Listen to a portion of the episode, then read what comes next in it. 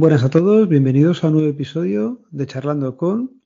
Otra vez aquí y, nada, van pasando los meses y aquí sigue viniendo gente increíblemente a contarme pues en qué trabajan y cómo son sus día a día. Hoy tengo pues la suerte de contar con Ernesto. Es bombero, creo que es de la Comunidad de Madrid, no sé si del Ayuntamiento de un pueblo, pero tengo que deciros que es que he hablado con él pues dos, tres veces por WhatsApp para intentar cuadrar el día tres minutos antes de empezar a grabar para ayudarle a ver si conseguíamos poner la cámara, el micro y aquí estamos. Así que lo primero, Ernesto, muchas gracias por prestarte a estar aquí. Muy buenas. Cuéntanos de ti, porque ya te digo que, que sé lo justo y justo, ¿eh? Pues nada, te cuento, nada, muchas gracias por invitarme. Que, bueno, pues sí, Ernesto Almagro, como has dicho, y, bombero del Ayuntamiento de Madrid. O sea, de un pueblo de Madrid, pero del más grande. Del más grande. Oye, ¿cuánto tiempo llevas de bombero? Pues de bombero en el Ayuntamiento de Madrid llevo desde el 2010, o sea que ya unos 13 años. Pero empecé un poquito el recorrido de bombero eh, un poquito antes. Tenemos que echarnos cinco años atrás. Ya empecé a trabajar de bombero. Pues mira, yo creo que me gustaría enfocarlo en tu caso ¿Cómo empiezas a prepararte para bombero y luego ya, bueno, cómo has acabado en el de Madrid? Pero entiendo, o por lo que nos estás diciendo, es que empezarías en otro sitio y luego o pillaste plaza en Madrid o, alguna permuta, ¿no? Así que empieza por el principio. Sí, bueno, em, empiezo intentando conseguir una plaza de bombero en la Comunidad de Madrid, en verdad. Yo quería, yo empecé para con esto eh, intentando ser bombero de la Comunidad de Madrid. Eh, las plazas, había, había una época que habían salido varias plazas seguidas cada año, salían plazas todos los años, entonces había una buena oportunidad. Y un, amigo que conocí cuando yo estudiaba educación física, que era bombero de Leganés, fue el que me inició y me dijo que tenía posibilidades de, de entrar en bombero y que era un trabajo que, que era muy bonito y que, y que tenía posibilidades luego de estudiar y de hacer cosas posteriormente, fue el que me animó. Y en verdad me, puse, pero era jovencito y, bueno, pues entre, entre estudiar y salir de farra y tal, pues al final se me fueron dos añitos que fueron lo que perdí la oportunidad de las plazas de la Comunidad de Madrid y me hizo dar vueltas por todos lados ya.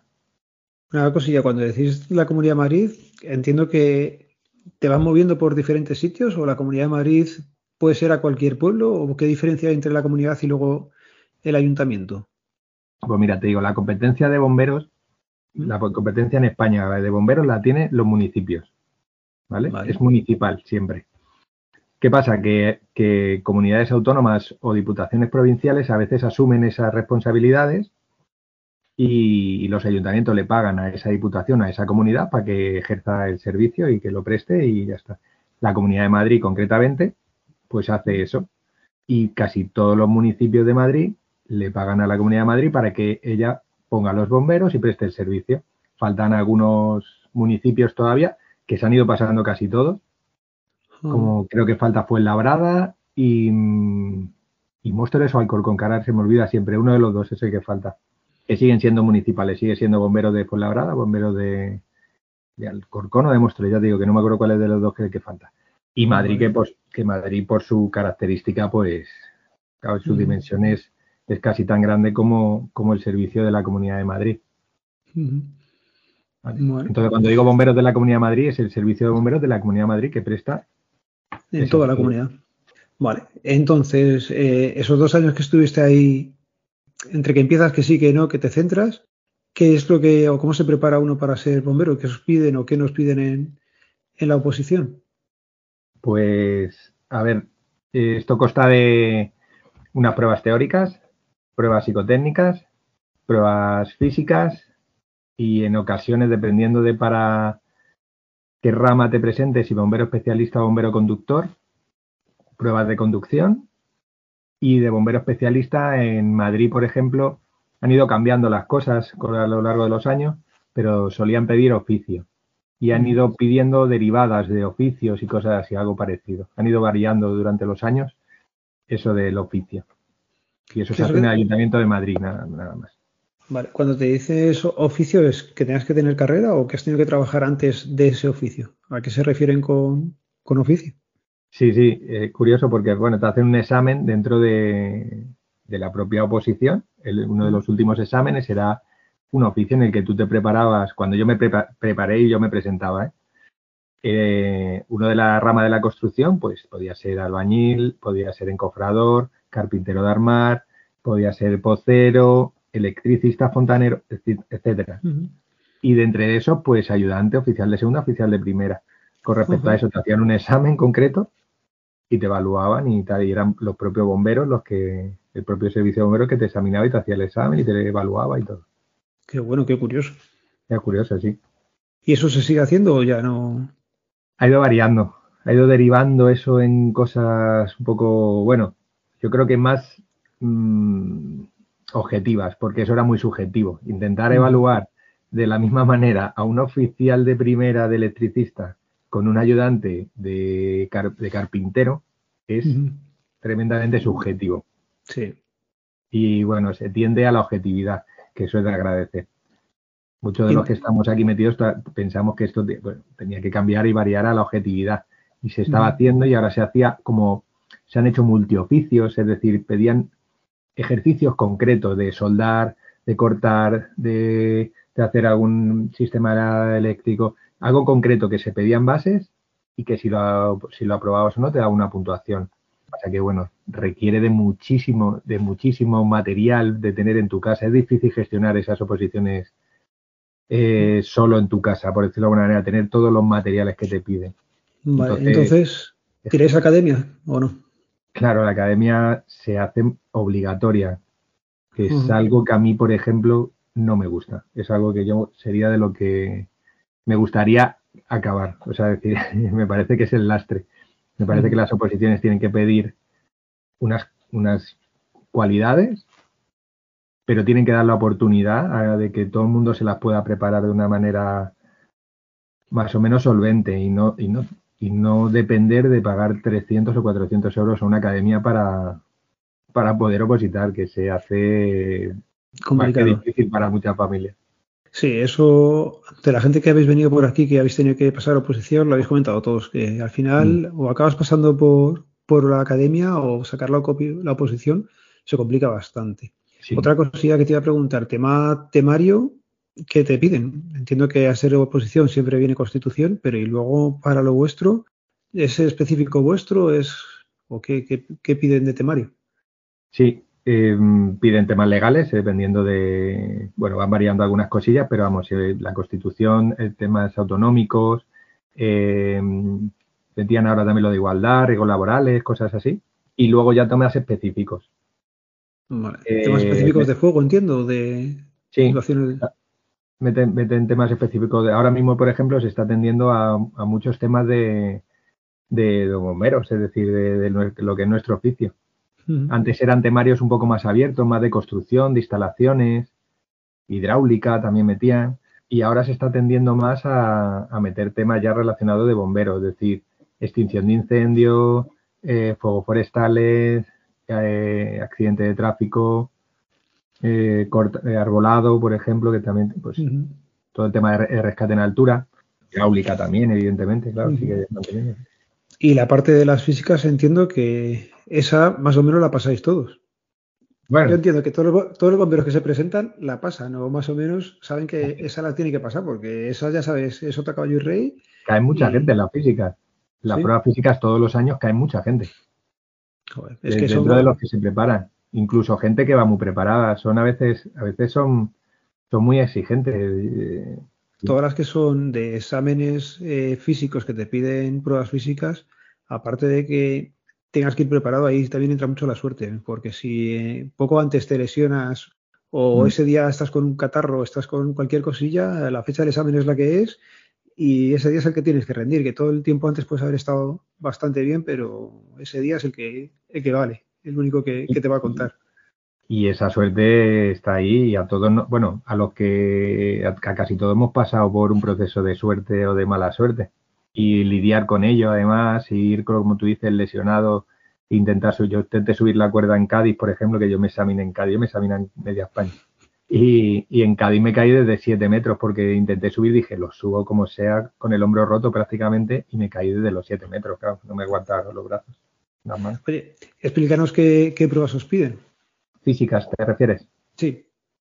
Varía de cada municipio, ¿no? Cada, cada, organismo pide sus pruebas, ¿vale? Que esto es la historia de bomberos y es un poco jaleo porque, claro, la gente se, se centra un poco en alguna, pero a veces tarda mucho, entonces se cambia y, va hacia otra, entonces hay mucha movilidad con respecto a los exámenes y a veces se te queda sin opciones. Físicamente es verdad que la gente se prepara un poco en general y luego en particular de la suya.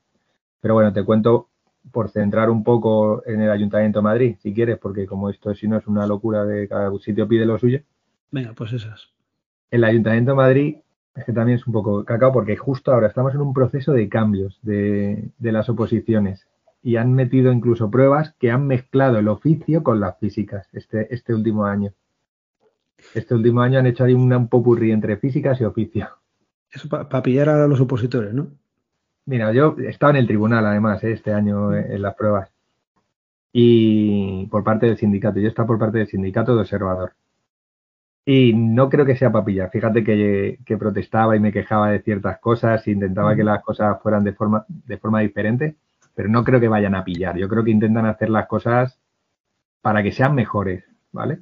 Pero tienen un criterio ellos, igual no coincide con el mío, pero no creo que sea para ir a pillar. Eso sí que lo he constatado una vez estando en el tribunal, que yo era de los que me, me cabreaba y decía, ¿esto para qué coño lo han hecho? Y es verdad que, bueno, cada uno tiene su punto de vista y, y no lo hacen a malas. Eso sí, eso sí lo he constatado. ¿eh?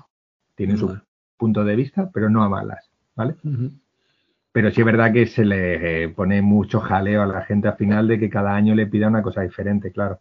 Cada oposición les piden un temario y una física diferente y eso les vuelve loco. Y este año, pues bueno, han tenido algunas pruebas comunes que siempre se han pedido más o menos, que son correr y nadar. Han variado a veces la distancia y, algunas veces ha pedido un 60, un 300 y un 2000, por ejemplo. Ahora se había pedido un, creo que habíamos pedido un 100, un 200 y un 1500. Y luego nadar por 100 metros, a veces nadar 100 metros buceando una 25, por ejemplo. ¿Vale? Y luego a partir de ahí, pues luego ya la cuerda, que es la, la prueba como más mítica de bombero, que se sigue manteniendo y se sigue manteniendo yo creo que en casi en casi todas las pruebas de España se sigue manteniendo la prueba de la trepa de cuerda. Y este año, pues ya es lo que te digo, ha sido pruebas un poco de como de mezclar paleo, por ejemplo, palear y llenar una caja de arena, poner un puntal, cortar con una madera con un serrucho, todo esto con tiempo, dar, con una maza una viga y llevarla hacia otro sitio para todo esto, pues evidentemente con tiempos. En plan circuitos, ¿no?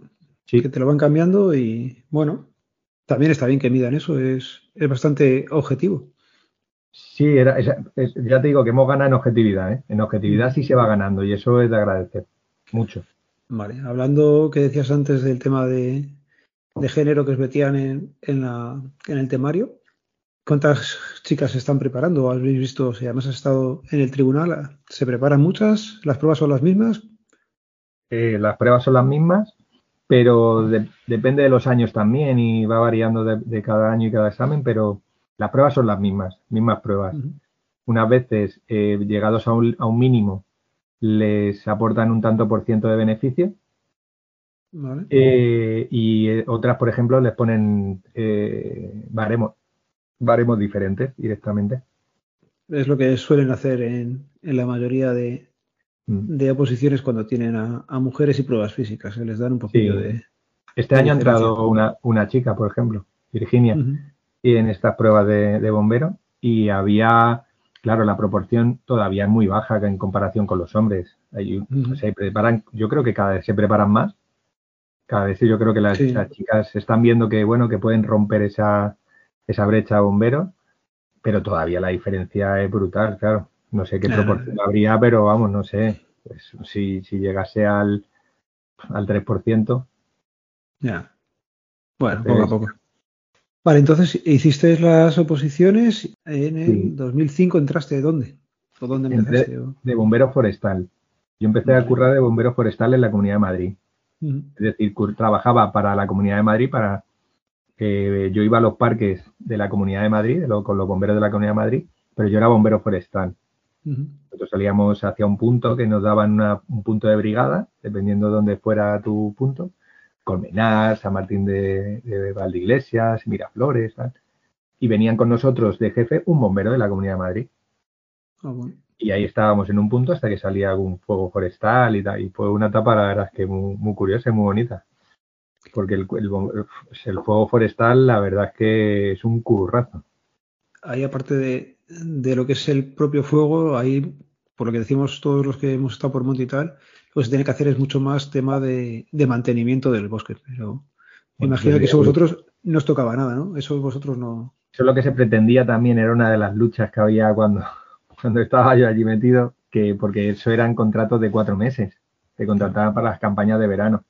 Entonces intentaba pedir que se mantuviese a la gente y que en invierno o sea, cuando se, acababa la campaña de verano, que esa gente participase en la prevención y en el mantenimiento del monte. Pero bueno, eso eran, eso eran peleas también ahí laborales y tal que, no se llegaron a conseguir del todo. ¿Y la desde la Comunidad de Madrid, o sea, la, perdón, desde el Ayuntamiento de Madrid, la sacaste a la primera? ¿Te costó algunos años? O... La primera complicado, ¿no? La primera nada, si ya te digo, de hecho yo iba para la Comunidad de Madrid yo al principio me examinaba para la Comunidad de Madrid. Y los dos años esos que te he dicho que empecé un poco pues a trabajar en un bar de copas, claro, salía, entraba, entrenaba mucho, eso sí, las físicas, pues como más chaval jovencito que pues me ponía fuerte y estaba físicamente de, puta madre, pero luego estudiar me costaba un poco más. Perdí la oportunidad y tardaron en salir la siguiente de la Comunidad de Madrid cuatro, cuatro años y medio estuve sin, sin tocar plaza de las que yo me preparaba. Me examinaba en toda España. De hecho, de hecho estuve trabajando dos años en Cádiz, en el puerto de Santa María, de bombero, que eran dos campañas también de seis meses, que era un contrato más raro que la hostia. No sé si existe de verdad, pero bueno. Y después de esos cuatro años salieron 30 plazas y se presentaron casi 5.000 personas, pero con un nivel que me hicieron replantearme, me hicieron plantearme el dejarlo. Dije, yo no estoy a ese nivel. O sea, una barbaridad de locos, ¿eh? Algo, una locura. O sea, el nivel para entrar era un examen que era hiper complejo, hiper complejo, un nivel de detalle que ya era alucinante y se aprobaba a partir de un 870, un 860. O sea, y, y las físicas lo mismo, no te creas que la gente ha aflojado en las físicas. O sea, me, me planteé el que, que digo, no sé, y ahí justo salió un examen a los pocos meses, meses después del Ayuntamiento de Madrid. Me lo preparé y fui avanzando y fui avanzando y lo aprobé, lo aprobé sin plaza. Y el último examen, el que me dejó fuera, fue el oficio, que me la jugaron un poquito. Hicieron y usaron esa subjetividad para, o bueno, en general, pero a mí me costó y que yo me quedara fuera me llevé un hostiazo importante porque, joder, después de remontarme unas oposiciones de la comunidad, a transformar al ayuntamiento, que ya te he dicho que cambiaba temario, cambiaba física, oficio, y que luego al final algo muy subjetivo, que una persona, y bueno, en fin. Y a la siguiente ya, ya sí que la saqué, dos años después. ¿Cuánta gente entrasteis a la vez en la promoción que aprobaste? 130 personas. Ah, bien. Ahí buena promoción. Claro, fue una buena oportunidad. Cuando entráis, eh, bueno, llegan, te dicen que has aprobado, subidón de alegría y ¿qué empezáis? ¿A hacer periodo de formación o ya empiezas directamente a currar al día siguiente? No, bueno, en Cádiz, fue así. En Cádiz, sí que empecé así, fue un poco... Menos mal que venía de bombero forestal porque hicimos, creo que fue cinco, cinco mañanas y me mandaron a un parque, llegué al parque y, le, y les pregunté, ¿pero yo qué tengo que hacer? Me dijeron, tú te montas en el camión y vas a todo. Pues tú sales a todo. Y digo, hostia. Y aquí no, aquí la, academia en principio tiene, se supone que tiene que durar mínimo seis meses. La nuestra duró nueve meses porque hubo reivindicaciones, estaban de pelea, luego tardamos nueve meses en entrar. Pero qué, tal, esos nueve meses? ¿Ese, ¿Vas a ir, duermes en casa? Entiendo que sí. ¿O es allí como una jornada laboral y luego te vas? ¿Como el colegio solamente por la mañana? Pues sí, era, eran jornadas, yo no me acuerdo si eran seis horas. no me acuerdo si eran seis horas o. O sea que ocho, yo creo que no, había dos turnos, mañana y tarde. Yo mm. creo que serían de seis, siete horas. Y, nada, era de lunes a viernes. Y, y pues cada día una, cada día teníamos acciones formativas y de pues, diferentes temas que abordar de bomberos, que como tenemos tantas cosas, que tocamos tantas cosas, no sabemos de nada, pero tocamos muchas cosas, ¿sabes? ¿Qué te iba a decir? Eh, en ese periodo que estás de formación, ¿lo puedes suspender? O, Se puede suspender, estás todavía en proceso selectivo. Sigue el proceso selectivo, ¿no? Teóricamente lo puede suspender.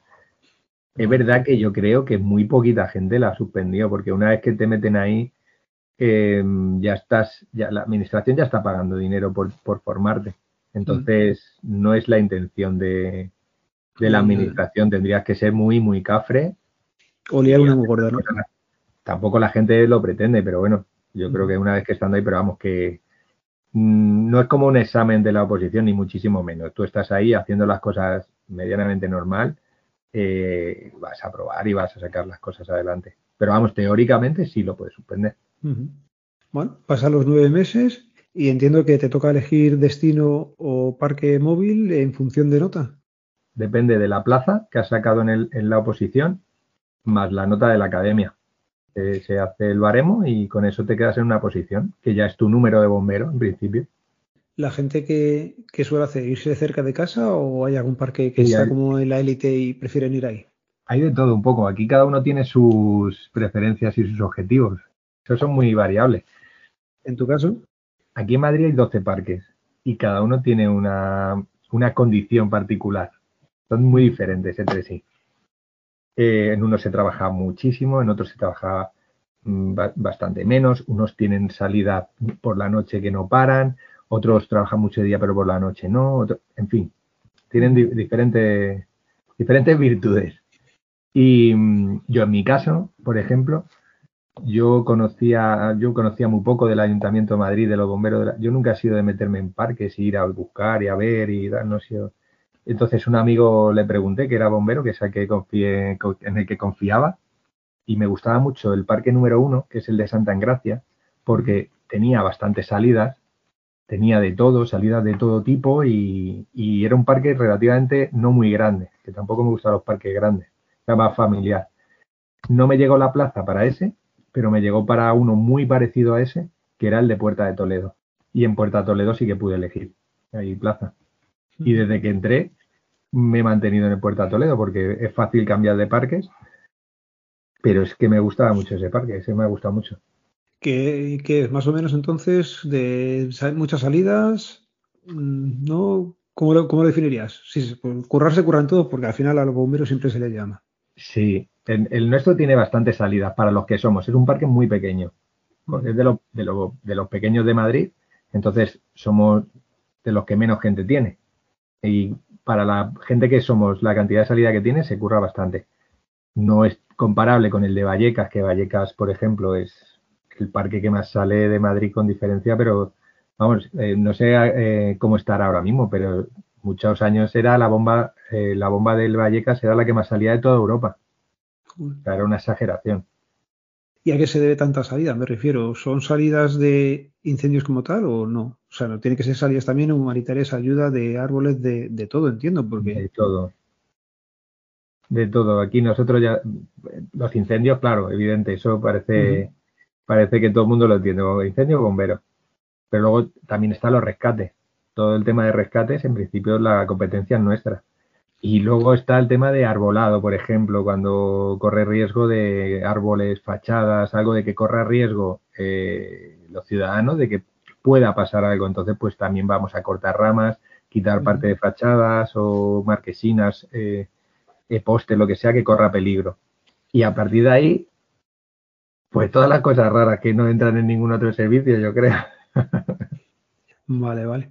¿Qué te iba a preguntar? Eh, cuando empiezas ya tu formación, ¿qué tal el primer día?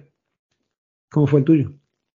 ¿El primer día de cuál? ¿De Madrid? De, no, sí, de trabajando ya en Madrid con tu plaza eh, en Puerto Toledo, llegas y dices, buenas, soy Ernesto y empiezo ya aquí. ¿Y qué tal? Yo en Madrid, date cuenta que yo ya había rodado. Yo, yo venía en Madrid ya de dar, llevaba siete años dando vueltas, siete años opositando, dos, por un poquito lo que te dije al principio que era bastante más joven, pero cinco, años ya tocando parques, tocando incendios, tocando ya salidas algunas complejas. Entonces, cuando llego a Madrid, no es un primer día de bombero como tal. Como tal, porque ya ha tocado. Mi, mi, primer día, por ejemplo, yo lo recuerdo como cuando fue de bombero forestal. Ese día, ese día sí fue magia. Ese para mí fue. Y no tenía mi plaza, ¿eh? No tenía y seguía peleando por una plaza, que me faltaba eso.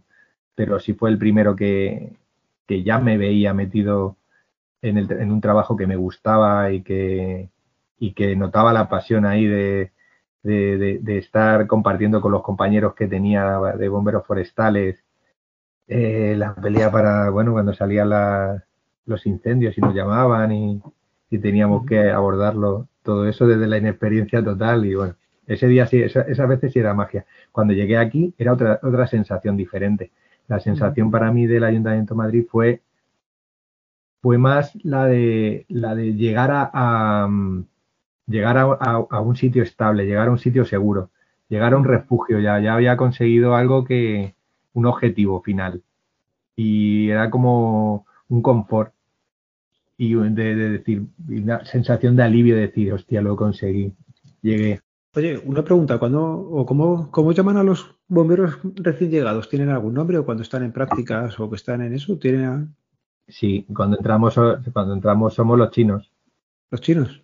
Sí. Los chinos, los amarillos, sí. Sí, sí, sí. ¿Y eso?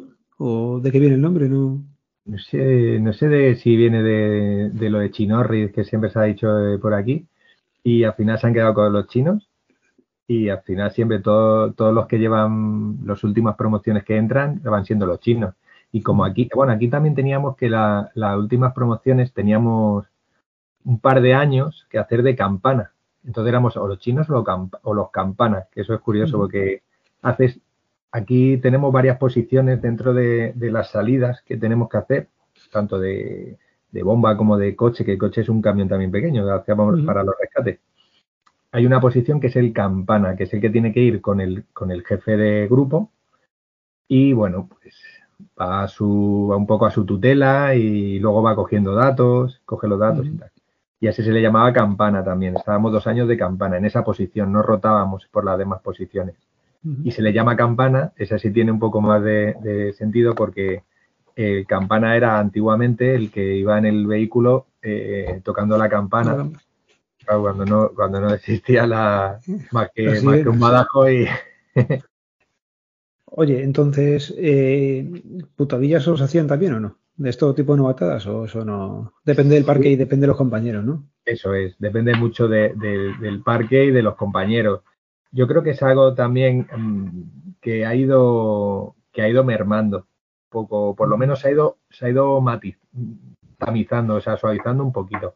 Antes se hacían, me cuentan compañeros, barbaridades, pero barbaridades que se te echarían las manos a la cabeza. Y ahora yo creo que todo eso se ha ido moderando y siempre se gasta alguna bromilla y siempre se hacen algunas cosillas a lo mejor, pero son mucho, mucho más leves, son mucho más, mm, yo creo que más inclusivas, es decir, ya, ya como que la mayoría de la gente entiende que, en una broma la otra persona también se tiene que divertir. Me puedo hacer una idea de las burradas que, serían, vale, no, hace falta que las barbaridades. Barbaridades. Aquí hay gente muy, muy, muy animal. Bueno, te voy a pedir ya también, vamos a entrar al tema de monetario. Una posición de, bombero, pues mucha gente también entiendo que, aparte de la estabilidad laboral, entiendo que el sueldo debe ser bueno y a pesar de estar en tablas, cuéntanos más o menos. ¿En qué rango te, te puedes mover? ¿Se pueden hacer horas extras? ¿Hay horas extras? ¿No? ¿Tú tienes un turno? Cuéntanos un poquillo todo eso. Claro, sí, aquí eh, depende mucho de a lo que te lo que quieras hacer y a lo que te quieras acoger y lo que quieras trabajar. Tienes, tienes bastantes opciones. Hay una jornada básica y una jornada ampliada. Que, que bueno, son 10 jornadas de diferencia, en la que la mayoría del servicio está en la ampliada. Queda un tanto por ciento todavía que está en la, en la otra, o sea, en la básica, en la básica están un tanto por ciento pequeñito, la mayoría en la ampliada. Y a partir de ahí eh, caben las guardias extras, que dependiendo de la, del momento en que nos encontremos, pues puede haber muy poquitas o puede haber muchísimas, como es el caso actual, que ahora mismo hay una exageración de, de guardias extra porque estamos en cuadro de gente y la gente puede estar hasta doblando jornada. Doblando es literalmente doblando. Las mismas guardias, la misma cantidad de guardias eh, estándar que, em, que extra. O sea que, claro, imagínate todo lo que varía ahí el salario, claro. Entonces, bueno, yo te veo más o menos en la que es la jornada eh, básica, una jornada básica sin más, sin guardias extras, sin nada, pues eh, ronda los 2.000 euros más o menos. Ah, pues bien. Bien, y a partir de lo que te digo, claro, luego está... Lo que quieras trabajar o lo que puedas trabajar que haya... Lo que puedas. Ahora ya te digo, ahora yo creo que estamos en una situación en la que debería variar, porque a pesar de que a, la gente le pueda venir algo bien las guardias extra, es una exageración y eso es por un déficit de personal que es, es brutal ahora mismo. Entonces, debería cambiar.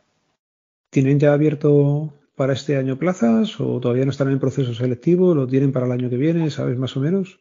No, acaban de entrar estos 85, los 85 aspirantes nuevos ahora que están en la academia y nada, ahora de momento no sabemos, no sabemos para dónde van a tirar. Estamos intentando negociar ahora incluso el convenio y dentro de nuestro convenio que queremos negociar hay que meter sí o sí un plan de empleo porque es que es es que ahora mismo es de lo más acuciante que tenemos nosotros en, bomberos como problema. ¿Cuánto puede ser la, gente que está trabajando en, toda la plantilla del ayuntamiento? Porque si metes 85, más que nada, ¿llegas a cubrir la tasa de reposición que se suele decir o tampoco? Es que no, es que casi no cumple, es que no la cubres. Entre cuando salen las oposiciones salieron hace dos años. es que casi no, cubres. no son todos los años entonces, por lo que veo. No, no, no, no, no, no ni mucho menos. Ya te digo que es muy, eh, muy inestable. Las oposiciones eh, de bomberos son súper inestables y no salen cada año. Entonces, sería bueno intentar llegar a eso, a, que más o menos cada año, año y poco, haya remesas y haya ahí una noria de plazas, porque si no, esto, esto nos pilla ya, no va a ir, no va a ir, va a ir pesando a las espaldas porque al final las guardias extras van a ser obligatorias, como está pasando ya. Hay mucha gente que ya no se puede permitir, no, les permiten renunciar a guardias extras, que son la rehostia. Eso es así. Oye, ¿la jornada de cuántas horas es la ampliada? O más o menos una jornada normal, que es turnos de mañana, otros de tarde, otros de noche, o la mañana y luego otros la noche, o cómo vais? Sí, aquí todas las jornadas siempre es igual, ¿vale? Da igual que sea básica, ampliada, tal, de guardia extra, siempre es igual. Y eso, las jornadas son de 24 horas. Nosotros entramos a las 9, bueno, de, hecho son 24 horas y 15 minutos. Entramos a las 9 menos cuarto de la mañana y salimos a las 9. Hacemos el relevo con, con los otros compañeros que entran, que cuentan las novedades, lo que ha pasado, las incidencias tal, y a casa hasta la siguiente guardia. Yo tenía preguntas que, que me han ido ahora viniendo y otras que ya tenía preparadas. Y una que tenía preparada, la ropa, el uniforme, ¿Dónde lo laváis? ¿Te lo tienes que llevar a casa? ¿Se lava allí? Porque entiendo, no es lo mismo estar de camarero, que sudas, que tal, que te manchas un poco, que si te tienes que meter en un incendio, el olor ese que se queda impregnado de cuando has estado en un incendio y, se huele y eso está ahí en la ropa a tiempo, ¿lo hacéis en casa? ¿Tenéis allí en el propio parque o, cómo va eso? Nosotros, después de pelear también, porque son cosas que se han tenido que ir ganando, porque algunos servicios tienen su servicio de lavandería en su parque y lo hacen ellos. Y aquí al final conseguimos que una empresa lavara los, los equipos y los trajes con ozono, además, para, para intentar quitarles eso que tú has dicho, el olor y tal, que al final no es el olor, es benceno, que es cancerígeno totalmente. Está más que demostrado que todo eso es cáncer.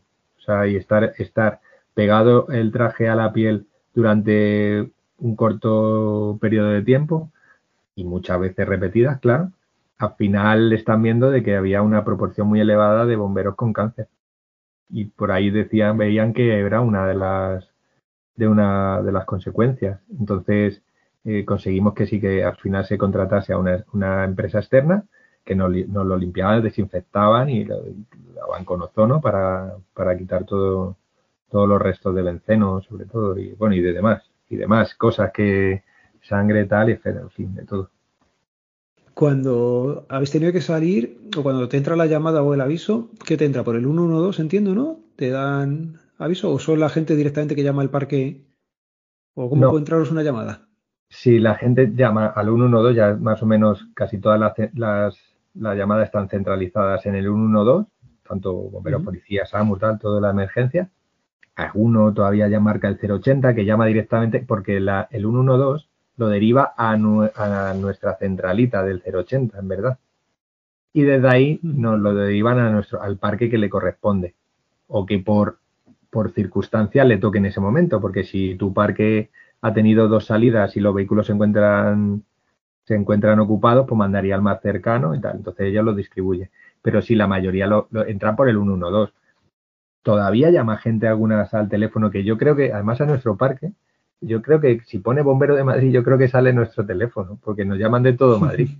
Y es verdad que es curioso que le decimos, pero ¿por qué llamas a este teléfono? Y dice, porque lo busca en internet. Pero ahí, y aún así le tenemos que decir, aunque sea eh, de nuestro parque la salida, le tenemos que decir, por favor, llama al 112. Nosotros nos vamos a ir ya yendo para allá, pero llámale porque nos tienen que activar, porque son ellos los que tienen que regular todo eso y saber quiénes sacan y quién no sacan.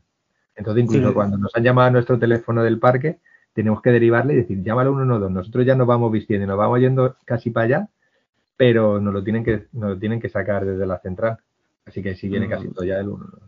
Cuando no tenéis aviso como tal, que estáis en el parque haciendo labores de, de algo, tenéis, eh, no es tiempo libre, entiendo, pero que es tiempo que sí, que prepararás el equipo, preparas las cosas cuando entres por la mañana a las 9, pero luego hasta que te salga algo, ¿a qué dedica el tiempo libre? ¿O qué, qué, podéis hacer ahí? Tenemos, tenemos, tenemos ciertas rutinas y, que, que, hacer en el parque.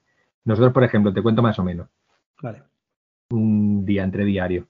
Eh, hacemos el relevo, lo que te he dicho antes con los compañeros, eh, dicen las cosas que relevantes y cuando no hay cosas relevantes, pues las la gilipolleces que a cada uno se le pase por la cabeza. Eh, una vez que hacemos los relevos, revisamos los vehículos. Todos los vehículos se tienen que revisar con, con todas las herramientas para que, para que esté todo en funcionamiento. Todos los días y todos los turnos. No puedes fallarte un equipo en el momento que, que te hace falta porque eso es una puntada que, que se intenta minimizar, claro. Entonces, toda la mañana eh, de revisión de equipos y, de material. Una vez que hemos hecho la revisión, desayunamos. Todo esto te estoy hablando un día que no hay salida, ¿vale? Eh, desayunamos, los compañeros, tal. El sargento jefe de turno normalmente nos dice lo que vamos a ver o lo que vamos a hacer de maniobras. Y en cuanto acabamos de desayunar, hacemos maniobras de un tema, de, un, tema específico que una de dos, o que tengamos una, una inquietud o que el sargento haya considerado que haga falta o algo nuevo que están impartiendo, un protocolo nuevo que se está poniendo, lo que sea. Después de las maniobras, si no ha venido ningún colegio, porque muchas veces vienen colegio y hay que enseñarle el, el, parque, darle a visitas y bueno, pues hacerles una buena visita a, a, los, a los chicos y a las chicas que vienen a verlo, pues ya a lo mejor te queda algún ratito, un ratito libre que una de dos, o entrenas o haces alguna de las tareas que te toca en lo que llamamos el trus, que el trus es cuando nos organizamos dentro del día para las comidas, para todo el tema de comer. Porque uno, por ejemplo, por la mañana se tiene que ir a hacer la compra. Hacer la compra, compra, y ya, por ejemplo, a esa hora algunos están haciendo la comida. Y otros a lo mejor entrenando en ese rato.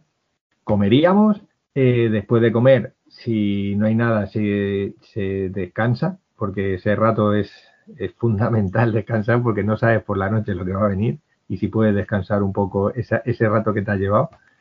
Por la tarde después normalmente también hacemos o alguna charla de algún material o se revisa algún, algún equipo en concreto, entrenamiento físico, algún tiempo libre que pueda quedar por entre medias y la cena, y luego ya después de la cena, nada, de descanso, ya descanso en principio.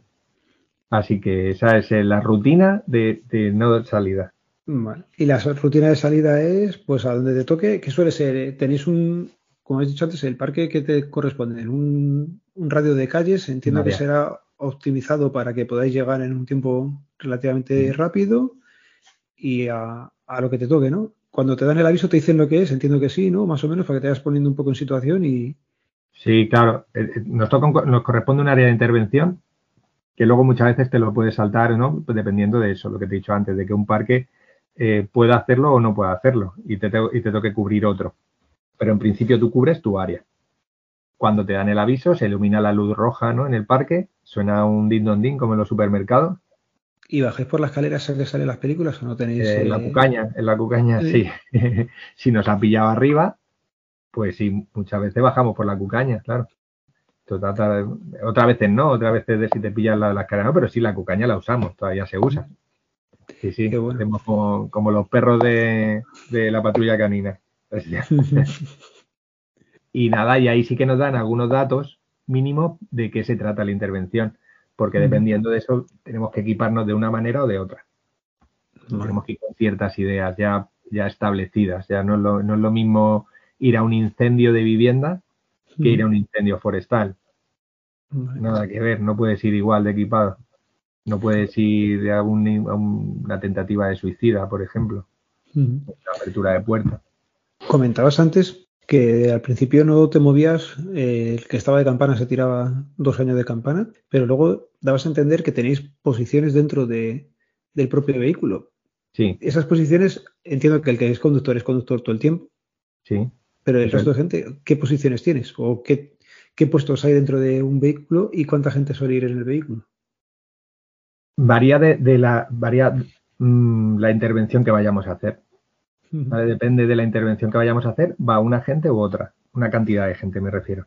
Por ejemplo, incendio de vivienda y accidente de tráfico, sale lo que es el, eh, los vehículos, el vehículo de la bomba, le llamamos, el vehículo más grande, en el que sale un conductor, un sargento, un jefe de grupo y cinco bomberos.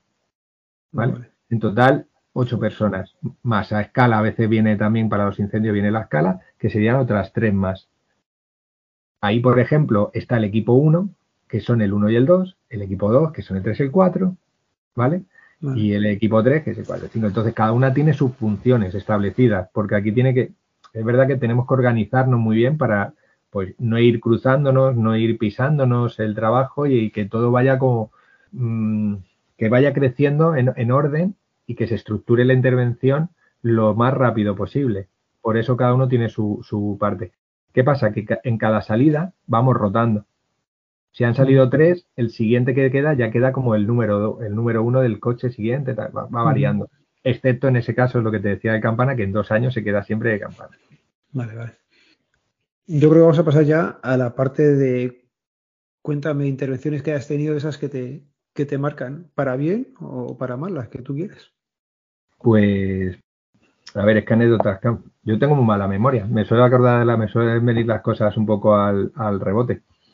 Pero mira, malas ahora mismo, por ejemplo, de las que de las que tengo en la cabeza, que parece que las malas a veces eh, resuenan más o se te quedan un poquito más, más pegadas en la cabeza, tengo, tengo varias. Últimamente, estos últimos años, estoy teniendo muy desagradables de, tentativa de suicidio. De suicida, bueno, tentativa no.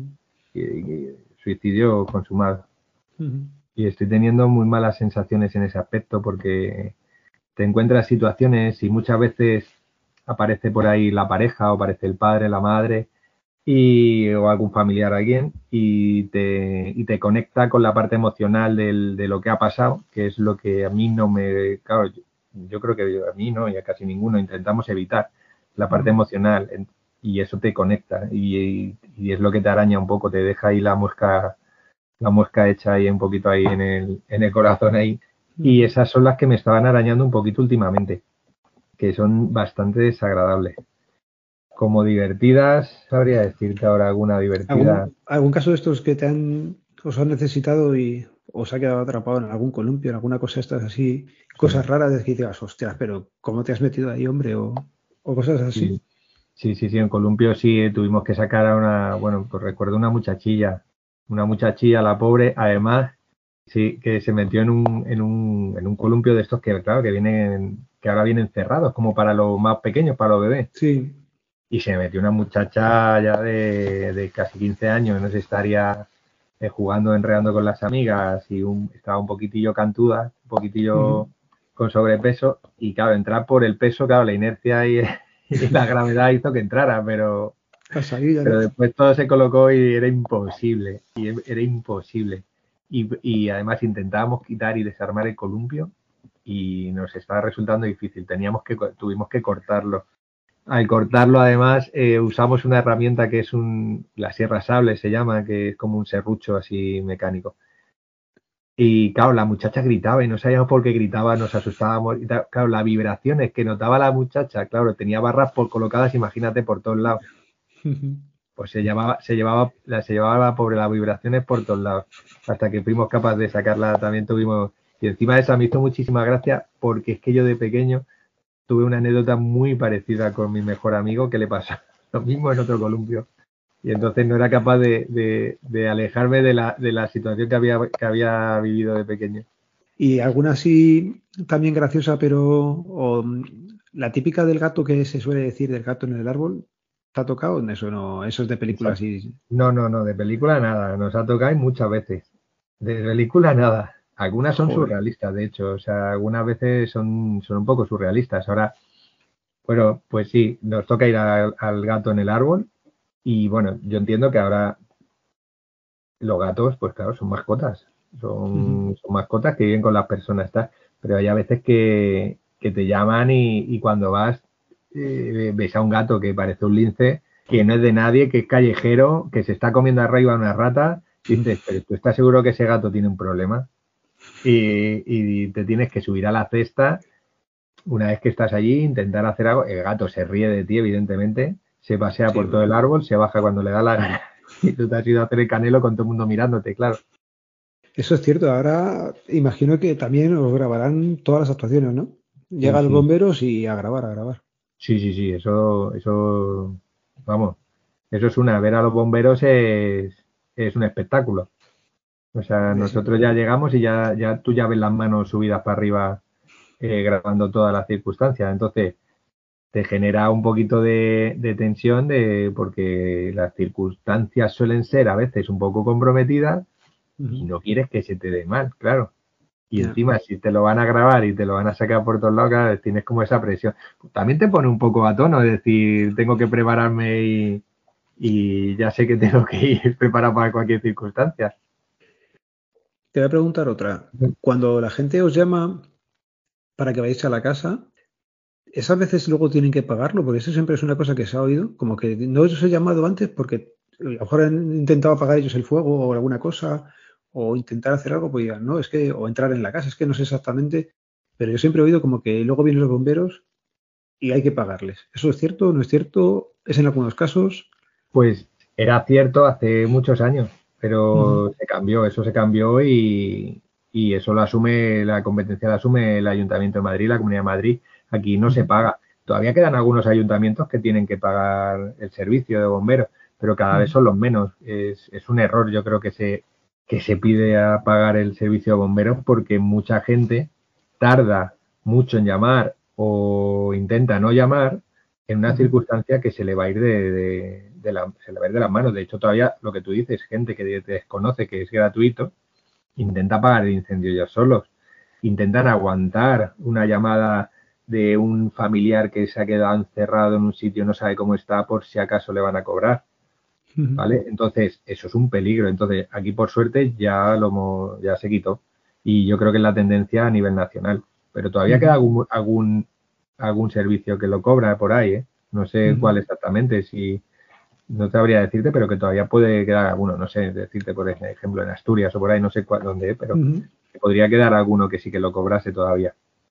Vale, o sea que se deja como el mensaje a la gente de que llame y avise pronto, cuanto antes mejor, antes de que se vaya la situación A, algo más grave, ¿no? Sí, sí, aquí por suerte, mira, que, nosotros salimos, volvemos y no ha sido nada encima, pues nos damos la vuelta y ya estáis, se acabó, vamos, miramos el gato, si podemos lo bajamos, si no, no, pero que nos damos la vuelta y se acabó y no hay más historia.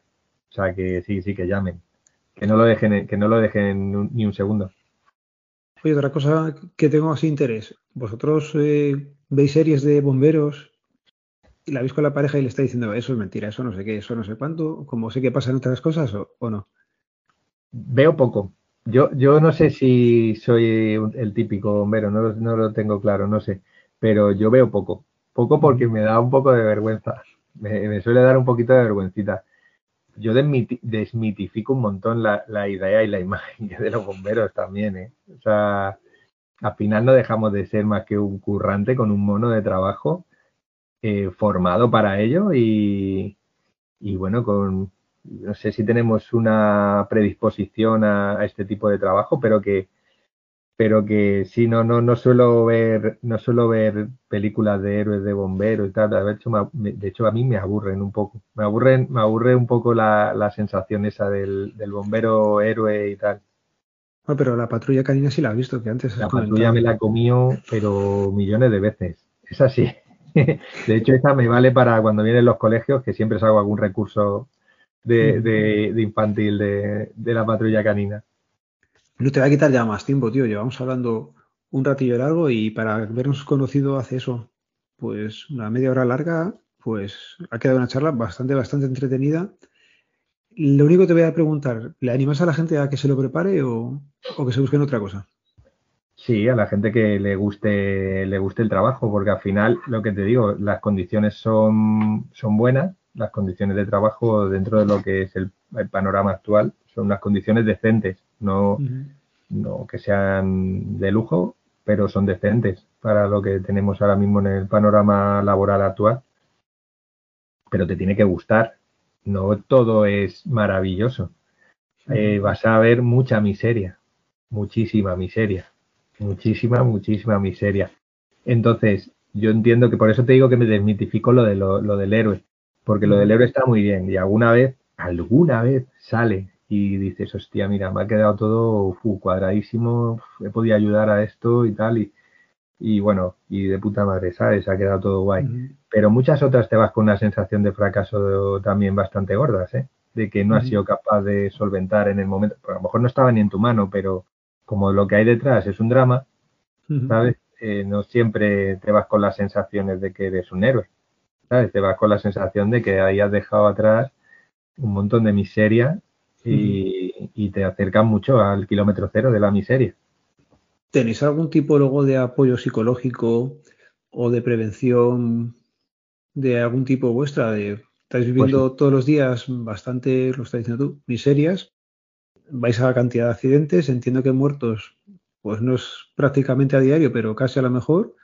Eso tiene que ir pasándome ya al cabo del tiempo. Es lo que decías antes, que haces que intentas que no conectar con la parte emocional, pero es que acabará conectando o acaba conectando y luego tenéis algún tipo de, de ayuda, de protocolo, de gabinete, algo que os ayude de alguna forma a decir, ostras, esto me ha dejado marcado, podemos hablarlo con alguien o tú te lo guisas, tú te lo comes.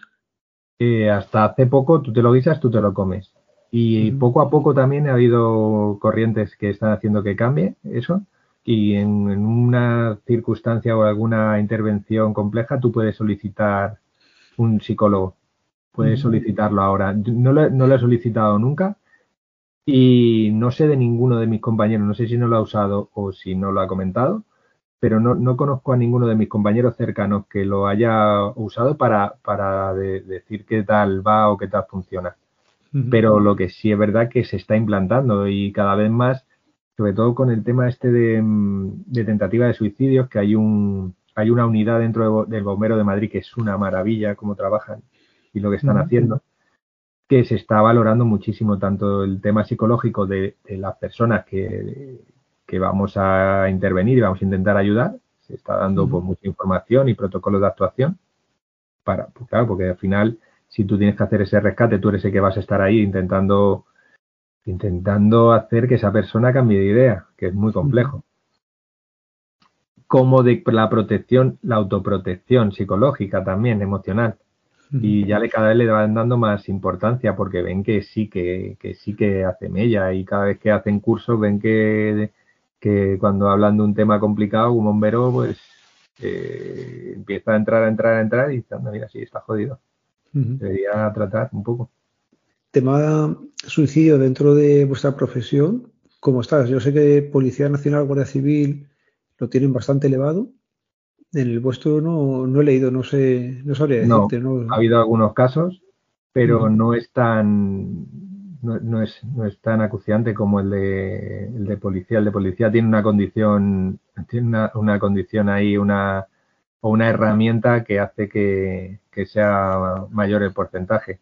En esos momentos, eh, en, un momento de crisis, eh, tengas a mano una herramienta que te lo, te lo hace muy, muy sencillo. Porque muchas veces pasa de esa crisis y le pasa a mucha gente, ¿no? Que pasa de esa, ese, ese tramo de la crisis y bueno, recapacita, ¿no? no La gente, lo que se dice aquí es eh, que no, no, se quiere, la gente no se quiere matar, no se quiere suicidar, lo que quiere es dejar de sufrir su problema y no encuentra cómo y bueno, pues hostia, tengo aquí un arma, ¿sabes? Ese es el problema de, la, de, los policías, yo creo que tienen esa herramienta ahí muy, muy cerquita, muy a mano. Bueno, vamos a cambiar de tema, vamos a intentar acabar un poco más alegre, más entretenido. Me decías antes que subiste la cuerda de, la prueba de los 7 metros para arriba. ¿Te hace falta subir una cuerda en tu trabajo luego en el día a día o esto es para eliminar gente y ya está? Pues yo no sé si en su momento los bomberos subían con una cuerda de cáñamo por algún lado, que a lo mejor, a lo mejor tenía su, su sentido. Que claro, no había los medios que había ahora, es que ahora tenemos autoescalas que llegan a todos lados.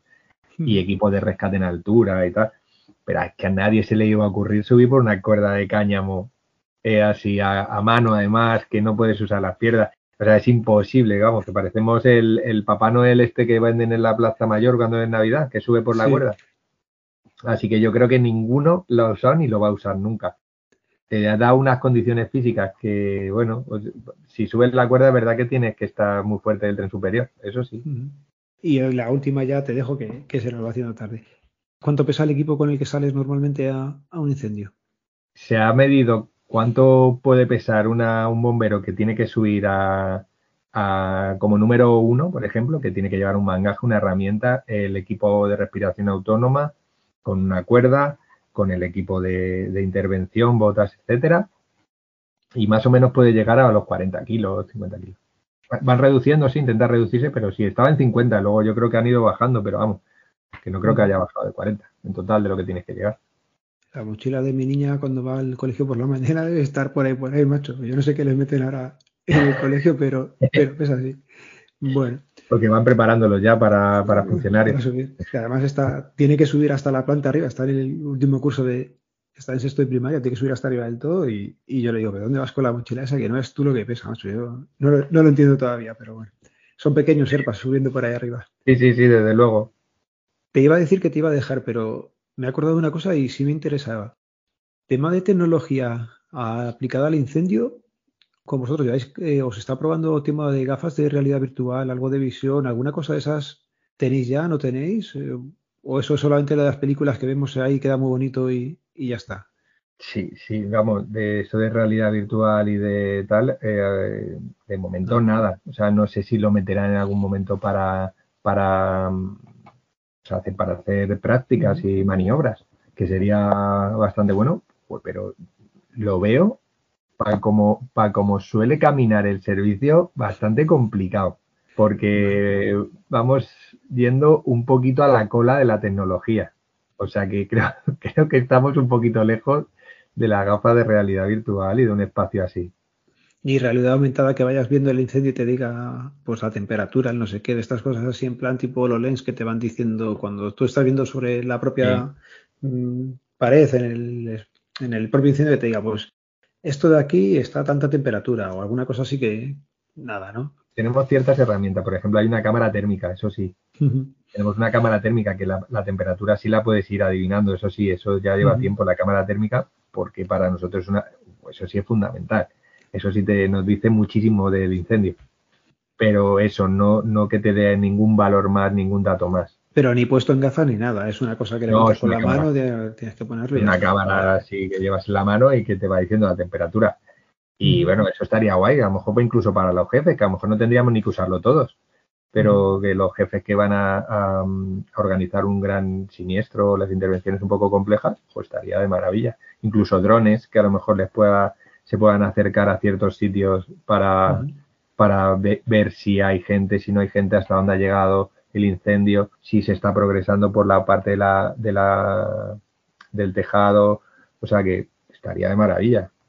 Pero me da a mí que, que todavía no se contemplan esa, esa medida. Oye, me acabo de acordar, eh, cerca de tu parque hubo uno hace tres años más o menos, lo de una bombona o algo, un estallido grande en un colegio por allí, ¿te tocó? ¿no la, explosión de, la explosión de gas, yo entré al día siguiente. Yo entré al día siguiente. Yo, yo soy un nube blanca que se llama aquí en Bomberos. Yo tengo mucha suerte. Eh, me evito las circunstancias, hace que evite todos los desastres. Y fue el día anterior, el día ah. anterior. Y si hubo una explosión de gas que se acumuló en una, en una instancia de un edificio cercano. De hecho, explotó y eh, las puertas, todas las ventanas del parque se abrieron de golpe y reventaron algunos cristales. Y, y ya los compañeros salieron, salieron andando. Salieron a pata a ver qué había pasado. Pero yo no, yo no, yo soy nube, blanca. Nube blanca. Sí, sí. Pues, pues con ese término lo vamos a dejar. Darte las gracias por haberte prestado a esto y, y, nada, ya te digo, un placer. Ha sido una charla bastante entretenida. Me has explicado, o nos has explicado a todos bastante cosas. Algunas para mí no las conocía, había otras que más o menos tienes una idea, pero, pero bueno, sabiendo que seguís usando la cucaña, pues me quedo más tranquilo. Sí, esa, esa la vamos a seguir manteniendo, aunque sea por... por, para los colegios, ¿no? Cuando, vienen, los colegios... O claro, es cuando más. bueno, miento, mira, me has dicho que si, he usado la cuerda alguna vez, mira, ahí con los colegios. los colegios. Cuando vienen los colegios. Bueno, Ernesto, pues lo dicho, muchísimas gracias y hasta otra vez que hablemos. Muy bien, muchas gracias a ti. Un saludo muy fuerte.